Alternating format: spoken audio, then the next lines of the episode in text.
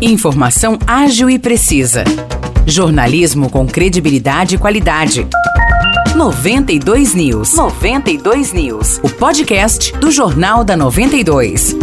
Olá, eu sou Morris Projan e a partir de agora você fica bem informado sobre as principais notícias do dia em nossa cidade e região. No episódio 478 do podcast 92 News, você confere. Um carro foi atingido por um trem na manhã de ontem na linha férrea que passa pelo Jardim Santiago Penha, em São João da Boa Vista. Segundo informações preliminares, o veículo tentou cruzar a linha férrea e acabou sendo atingido lateralmente pelo trem. De acordo com a Polícia Militar, os ocupantes abandonaram o carro no local e fugiram. Ninguém ficou ferido. A polícia segue investigando o caso.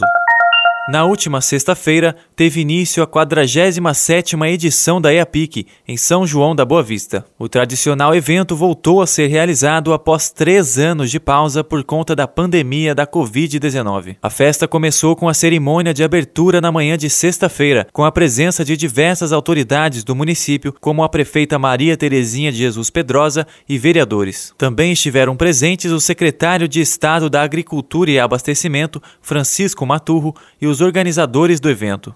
À noite, ocorreu a prova dos três tambores, que testa a velocidade dos cavalos. E logo na sequência, o primeiro show musical com a dupla Jorge e Matheus. Depois, a festa ainda contou com os shows de DJ Van Baster e de Double Shot. Para boa parte do público, foi um momento de matar a saudade da Iapique, como destaca o estudante João Paulo Mendes. Isso, bacana. É, depois de dois anos, é uma festa que movimenta a cidade aqui, todo mundo gosta. E depois de dois anos é uma sensação diferente estar aqui de novo.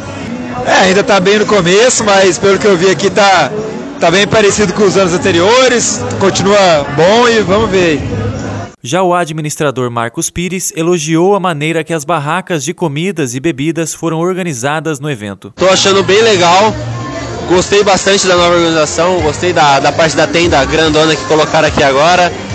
É, cara, ficou bem mais organizado do que era antes. Antes era bem mais bem mais bagunçado as barracas aqui, agora ficou bem mais organizado num jeito que o pessoal consegue achar bem mais fácil. No sábado, as atividades começaram cedo, às 9 horas da manhã, com a caminhada e a competição de cães, uma novidade da EAPIC deste ano. Logo após, foi aberto o Simpósio de Agronegócios, com palestras de pessoas que atuam no setor. Ao meio-dia, mais uma competição envolvendo cavalos, o Ranch Sorting, que também teve prova a partir das 8 e meia da noite. Na sequência, foi realizada mais uma prova dos três tambores. E aí vieram as atrações musicais, com Maiara Maraíza, Zé Neto e Cristiano e DJ Seven. Após o fim da segunda noite, diversos internautas foram às redes sociais para fazer críticas à organização do evento. Segundo os relatos, as filas para a entrada no recinto estavam muito longas, o deslocamento na área VIP estava difícil por conta da quantidade de pessoas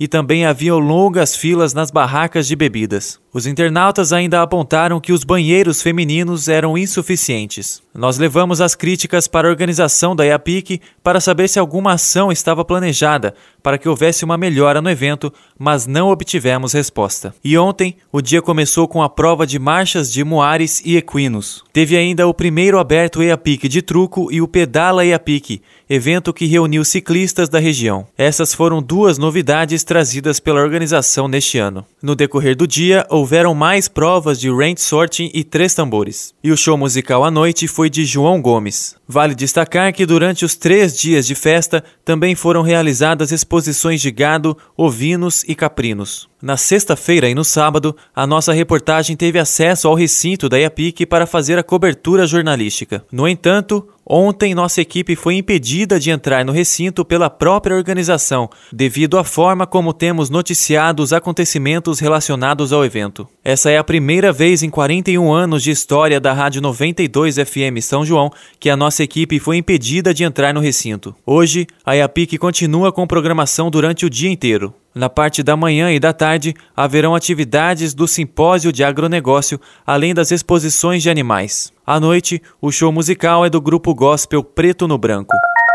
A Prefeitura de Aguaí iniciou a obra de construção da Unidade Básica de Saúde do Jardim Center City. O local receberá o nome de Dr. Adalberto Facina. A UBS atenderá os moradores dos bairros Center City, Vila São José, Vila Bom Gosto, Portal dos Lagos, Chácara Boa Sorte, Jardim Santa Úrsula e adjacências. De acordo com a Prefeitura, o valor investido nessa obra será de R$ 995.648,90. Desse total, 835 mil reais são oriundos de verba estadual e 160.648,90 reais e centavos são provenientes de recursos do município. Não foi divulgado nenhum prazo para a finalização das obras. Segundo a Prefeitura, a nova unidade de saúde vai completar, assim, a saúde básica do município, com o número ideal de equipes da saúde da família.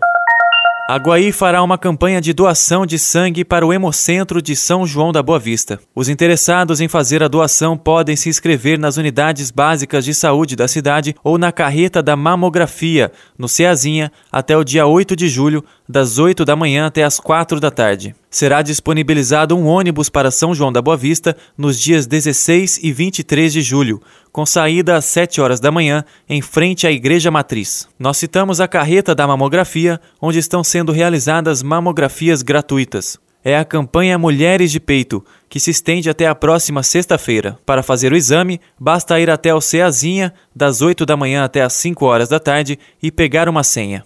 Os destaques de hoje ficam por aqui. Valeu e até o próximo episódio do nosso podcast.